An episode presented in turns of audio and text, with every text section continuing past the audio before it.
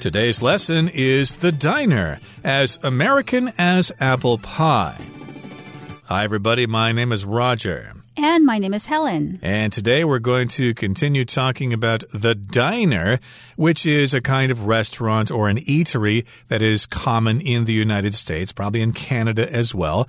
And it's a place where you can get an informal meal. You can get some uh, tasty entrees like a burger and fries, club sandwiches, spaghetti, fried chicken, and stuff like that. And then, of course, you can have something sweet afterwards, like chocolate cake or a milkshake or apple pie or even some ice cream. Yes, I have to say that diners made up a large part of my childhood because I would go on Sundays with my parents for brunch to the local diner and there I would order an omelet. And what's great about diners is that they give you free coffee refills. So even before you have to ask for it, if a passing server sees that your coffee mug is low on coffee, they'll just refill it without your asking. Hmm, it does sound very tasty. So, if you're looking for a unique experience in the United States, you should check out a diner. Okay, let's continue talking about this topic in today's lesson. Uh, remember, we were talking about the history of diners, and we were talking about Walter Scott and his lunch wagon. And of course, people saw this idea, they copied the idea, they had imitations, and then these lunch wagons began to be produced commercially. You could buy them from a dealership or something like that. So let's continue talking about the history of diners in today's lesson. Let's listen to the first part and we'll be right back. The new wagons came with a major benefit for customers single rows of stools allowing them to enjoy orders at indoor counters. Cities, however, were less pleased as the carts started blocking up the streets. Laws were passed limiting the vendors' hours of operation leading many to permanently park on narrow pieces of land instead.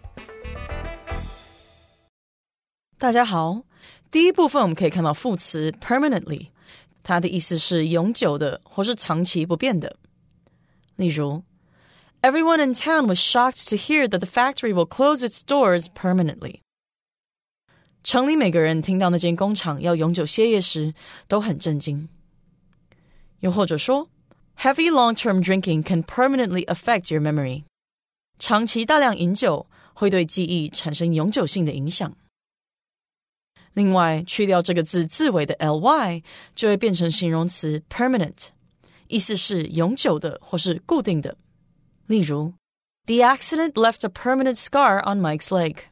那场意外在 Mike 的腿上留下一个永久性的疤痕。再举一个例子。Todd stayed with his friends until he could find permanent accommodation in the city. Todd 在城里找到固定住所之前，都是住在朋友家。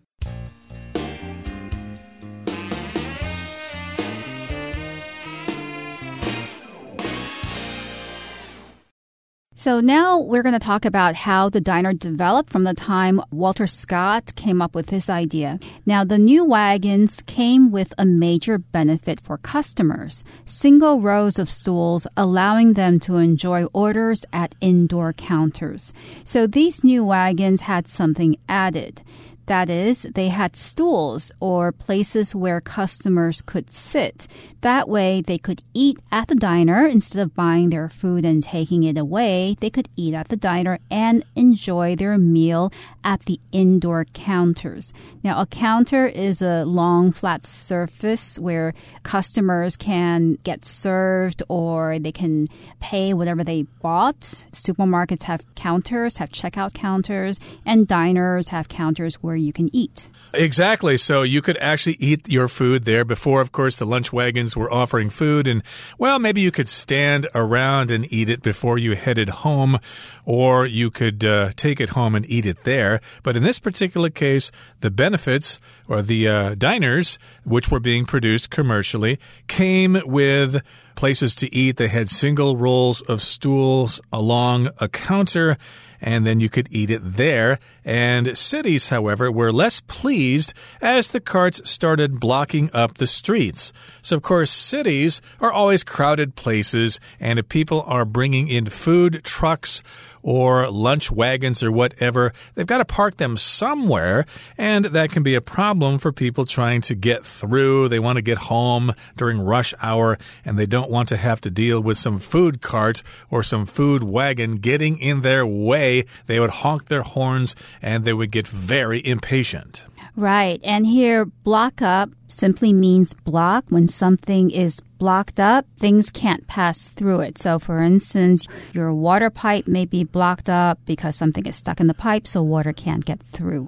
Exactly. So, of course, you got some upset motorists, or I should say riders. Maybe back then they were riding horses more than they were driving cars. So they complained to the government, and therefore laws were passed limiting the vendors' hours of operation. So they had laws or regulations in cities that said, well, yes, you can have those lunch wagons or those food trucks or whatever, but you can't stay open past a certain time. Otherwise, you will cause traffic jams or traffic congestion. So, because these vendors couldn't operate near the street where people passed by, they had to permanently parked somewhere else. So they permanently parked on narrow pieces of land instead. When you do something permanently, it means that it happens for a long time or for an indefinite time into the future. Exactly. So, yes, indeed, they were not temporary like with uh, lunch wagons. They became permanent or they parked permanently on narrow pieces of land where maybe there used to be a house, but it was torn down and now the lot was empty. They decided to actually have their wagons parked there permanently for a long time. They did not have to move them every day, and that way they did not get in the way of traffic, and the laws did not apply to them because they were not out in the streets. Hence, the diner was born. Now, let's move on now to the second part, and we'll talk about it after we listen to it. In the 1920s and 30s, the structures evolved to look like sleek, modern train carriages. From this development, the word diner emerged as a shortened form of dining car, the term by which the original wagons had come to be known. The establishments survived the Great Depression thanks to their cheap prices before surging in popularity after World War II ended. 第二部分我们介绍动词 evolve， 它指的是逐步发展或是演变进化。例如，AI has evolved through the years to its current state。人工智慧发展多年才到现今的状态。或者，The company has evolved from one news website to a multifaceted media empire。该公司从一个新闻网站演进成多面向的媒体帝国。再来，我们看到动词 emerge，它的意思是显露、 显现或是出现、露出。例如，The truth emerged after police discovered the murder weapon in Norman's bedroom。警方在 Norman 的卧室发现凶器之后，真相才水落石出。又或者说，Japan is emerging as one of the most popular travel destinations in Asia。日本脱颖而出，成为亚洲最受欢迎的旅游地点之一。 另外，补充这个字的名词 emergence，e m e r g e n c e，emergence。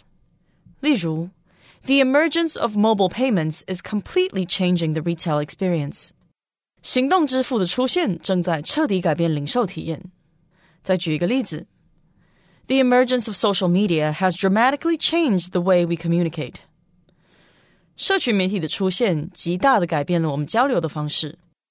接下来可以看到动词 surge，它有激增或是急剧上升的意思。例如，Sales have surged because of the viral ad campaign。由于这波疯传的广告活动，销售量急剧增加。再举一个例子，The price of fresh vegetables surged after the typhoon。台风过后，新鲜蔬菜价格飙涨。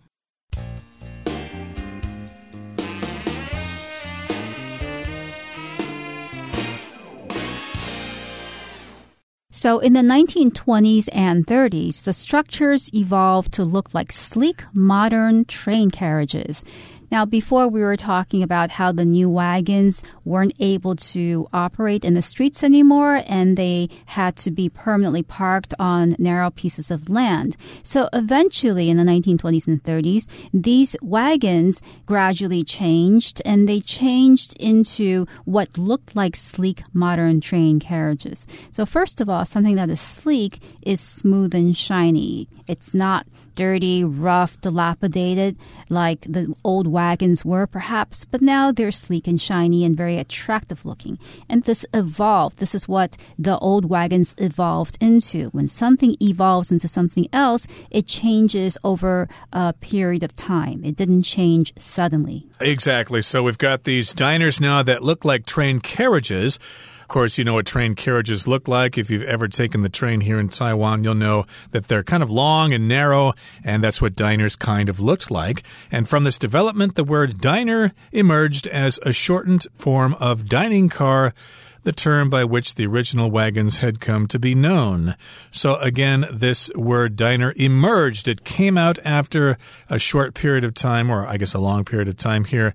And that was the short form of dining car. That's three syllables, and people were too busy eating and they did not have time to speak those three syllables. So they decided to chop off a syllable and they just said diner. Let's go to the diner and have a Reuben sandwich or something like that. Yes, and the establishment survived the Great Depression thanks to their cheap prices before surging in popularity after World War II ended. So we refer to these diners as establishments. An establishment is simply a business or an organization. It's a general term referring to any organization that makes money, that conducts business affairs. So these diners are establishments and they survived the Great Depression. Now, if you know history, of course, before World War II, there was a period of economic trouble called the Great Depression. It was during the 1930s and it was all over the world. And in the United States, of course,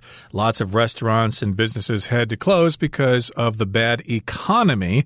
But uh, diners survived the Great Depression. They were able to keep operating during the Great Depression, and that was thanks to their cheap prices. And then they surged in popularity after World War II ended. So even though a lot of people are out of work, they still have to eat. And if you don't have a lot of money, you want to have a good meal that doesn't cost you a lot. So they would go to the diners, and therefore the diners were doing quite well during the Great Depression and they had those cheap prices. But then they surged in popularity after the war ended. Here, surging, of course, is from the verb to surge, which means to have a sudden increase in something. That's why you got to be careful for surges in electricity, especially with your computer. That's why you need to have those extension cords or whatever that have a breaker circuit. Right. So here, these diners, they were able to survive the Great Depression, which was a period of economic trouble. And then after World War II, which ended in 1945, the diners became suddenly very popular. Everybody was going to diners to have their meals. Okay, that brings us to the end of the second part of our lesson for today. Let's listen now to the third part. The 1950s marked the golden age of the diner. The buildings grew in size and added booths to attract families while adopting a design style that's still iconic today shiny metal outer walls, boldly colored interiors, and bright neon signs. Unfortunately, the rise of fast food put many diners out of business, and they're now outnumbered by McDonald's, KFC, and similar restaurants. That said, there are still plenty of reasons to seek out a diner for your next meal. After all, where else can you get delicious home-style food at any time of day? 第三部分我们看到单字 interior，它是名词，意思是内部的装潢或是内部。举例来说，The interior of the shop was damaged by the fire。该商店的内部装潢被大火毁损。又或者说 Though this house looks small on the outside, the interior is actually quite roomy. 虽然这间屋子外表看起来小小的，但是内部空间倒是挺大。最后，我们介绍动词 outnumber，它的意思是在数量上超过。例如 In our class, the girls outnumber the boys three to one. 在我们班上，女生的人数比男生多，比例是三比一。又或者说 ，The soldiers surrendered when they realized they were greatly outnumbered by their enemies. 当士兵们意识到他们的敌人数量远远超过他们时，他们就投降了。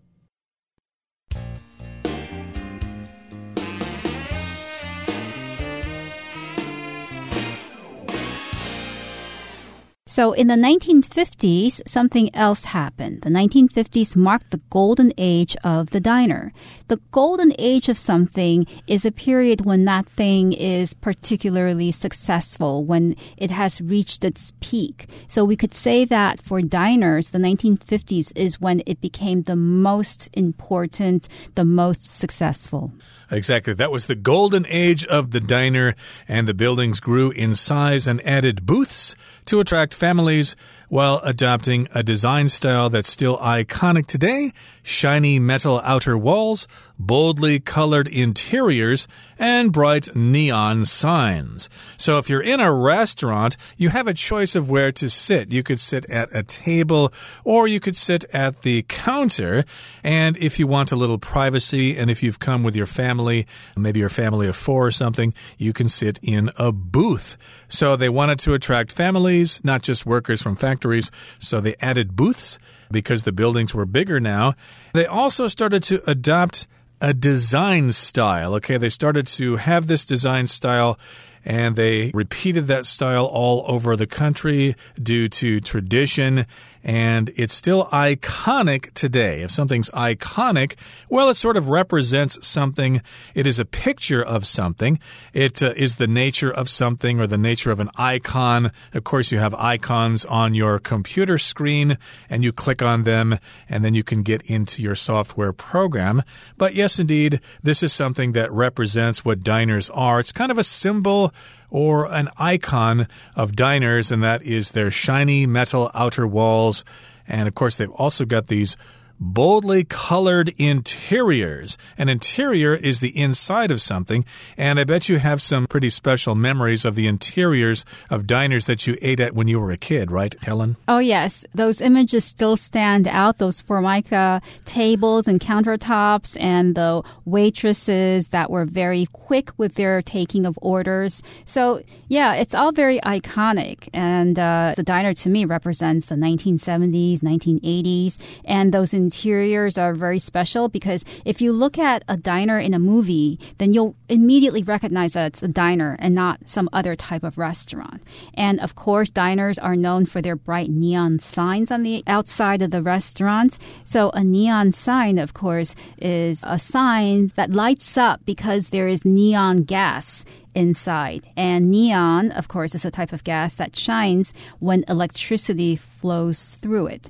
Now, if you want to get an idea of the typical American diner, you just have to look at a very famous painting by an American artist called Edward Hopper. And he painted a painting called Nighthawks. And that really renders the typical image of the American diner. Indeed, I know the painting you're talking about. It's quite uh, interesting.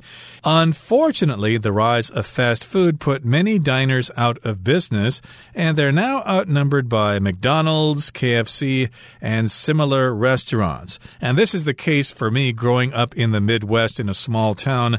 Yeah, those fast food restaurants have pretty much taken over. You have to look pretty far to actually find a diner because they're privately owned, and these fast food restaurants are chain restaurants and therefore they're pretty much everywhere McDonald's, KFC, Chick fil A, Pizza Hut, what's that, Texas Road Grill or whatever. There's all sorts of different fast food restaurant chains operating now. Right. So you could say that diners are mom and pop shops because they are locally and privately owned, as opposed to these chain restaurants that Roger had mentioned, which are McDonald's, KFC's, and other such restaurants. So because of these fast food restaurants, a lot of the diners went out of business. When something goes out of business, then it's no longer able to survive and it has to stop doing business permanently because these diners were outnumbered by these fast fast food restaurants. When something is outnumbered by something else, then it means that there is more of that something else than the first thing. So if you're a soldier and you are outnumbered by your enemies, then you're in trouble because it probably means that you will be captured by your enemies. Right. So, of course, if you want to eat at a diner in certain parts of the USA, you're going to see lots of fast food restaurants before you actually see a diner because diners are outnumbered by fast food restaurants. Well, that said, even though that is true, there are still plenty of reasons to seek out a diner for your next meal. Just go online, do a search for a diner, and you'll probably find some locations wherever you might be in uh, Chicago or Milwaukee or Denver or whatever, you could probably find a place to go to. You could seek out a diner. You could look for a diner for your next meal. After all, where else can you get delicious home style food at any time of day? Well, you can go anywhere here in Taiwan because Taiwan is full of mom and pop restaurants and food vendors in night markets. You don't have the problem here of chain stores taking over everything, but this is the case in the USA. When I go back to visit my family, everything is just fast food places. You have to look really hard to find those mom and pop places. That's true. So, yeah, things are changing in the United States when it comes to food. That said, well, fast foods aren't all that bad because it's better than having no restaurants if you're living in a very isolated area. So the phrase that said is used when you want to add something to what you just said that may seem like you're contradicting it or you're saying, well, what I've just said isn't all true because something else could be true as well. Okay, that brings us to the end of our discussion for today. Let's listen to Hanny now.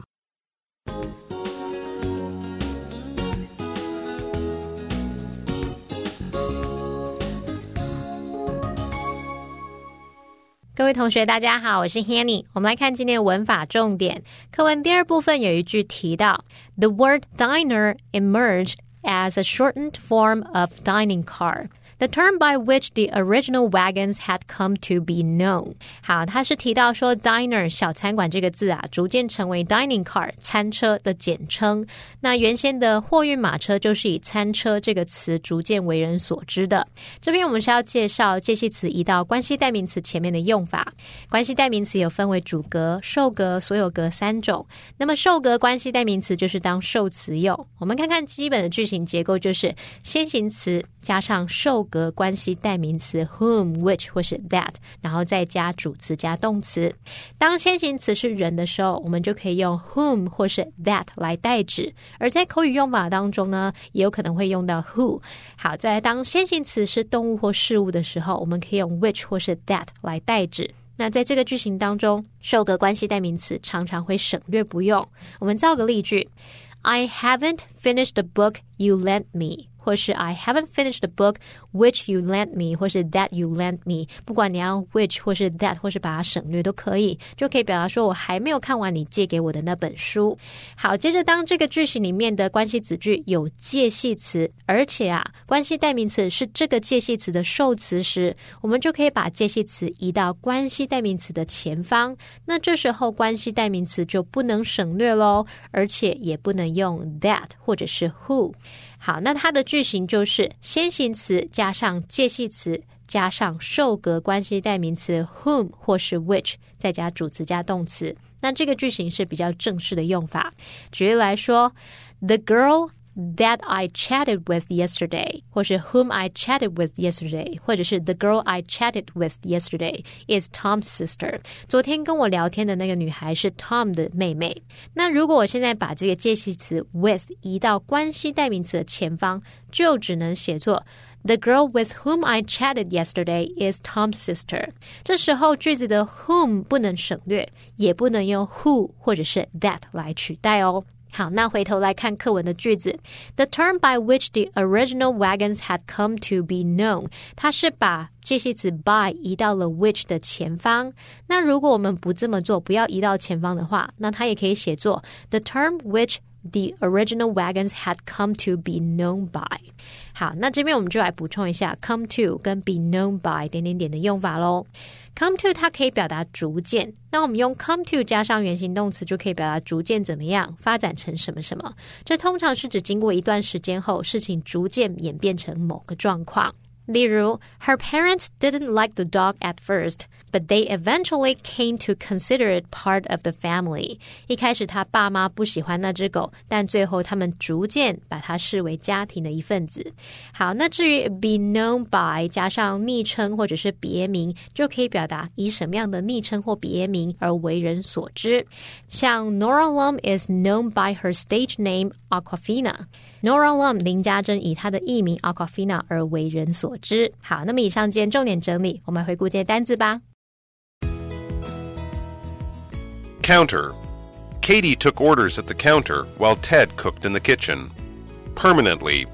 After failing to find his cat for hours, Mr. Wilkerson feared it was permanently lost. Evolve. Dolphins likely evolved from land mammals. Emerge. Veronica has recently emerged as a probable candidate for class president. Establishment. The mall includes a shoe store, a movie theater, and various other business establishments. Surge. Support for the current mayor has surged as the election draws near. Booth. Victoria and Jerry sat in a booth across from her parents. Interior. The house's plain outer appearance contrasted with its beautiful interior.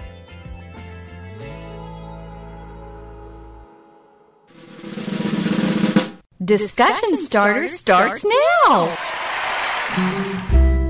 Here's our discussion starter for today. And the question is, or two questions here what aspect of the history of diners did you find most interesting and why? The most interesting aspect of the history of diners to me was the name because I had always thought that diners referred to the people who ate there. I didn't know that it was a short form of dining cars. Well, I was most interested to learn that the original diners came from those horse carts. I really thought diners were just old railway carriages that they had uh, cut down to size and just stuck in a lot someplace. I thought they were really from trains, but that's just a design. They actually don't have anything to do with railway carriages.